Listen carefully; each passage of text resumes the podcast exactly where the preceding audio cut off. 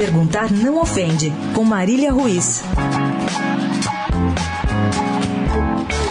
Um time abre 2 a 0 em casa na penúltima rodada do Campeonato Brasileiro, resultado que praticamente o livraria da Série B e empurraria o adversário para o rebaixamento.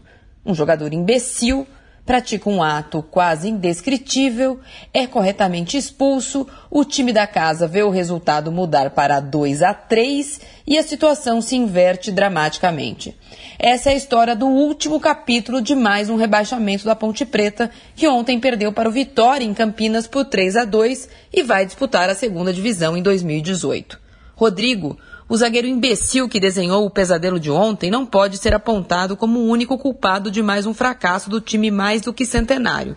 Não pode, mas pode. O que ele fez ontem, quando seu time já vencia por 2 a 0, faz parte dos manuais dos canalhas, do futebol sem regras, daqueles que acham que as 17 regras do futebol são acrescidas por mais uma. Vale tudo que o juiz eventualmente não veja. Pois é, o juiz não viu, mas ficou sabendo.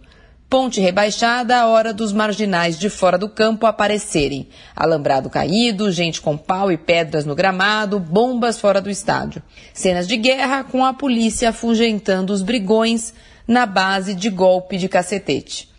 Perguntar não ofende. Em vez disso, Sabedores que era um jogo de altíssimo risco, e sim, até meu filho sabia disso, os policiais não poderiam ter prendido os agressores em vez de, entre aspas, ajudá-los a deixar a cena do crime na base de toque de cacetete?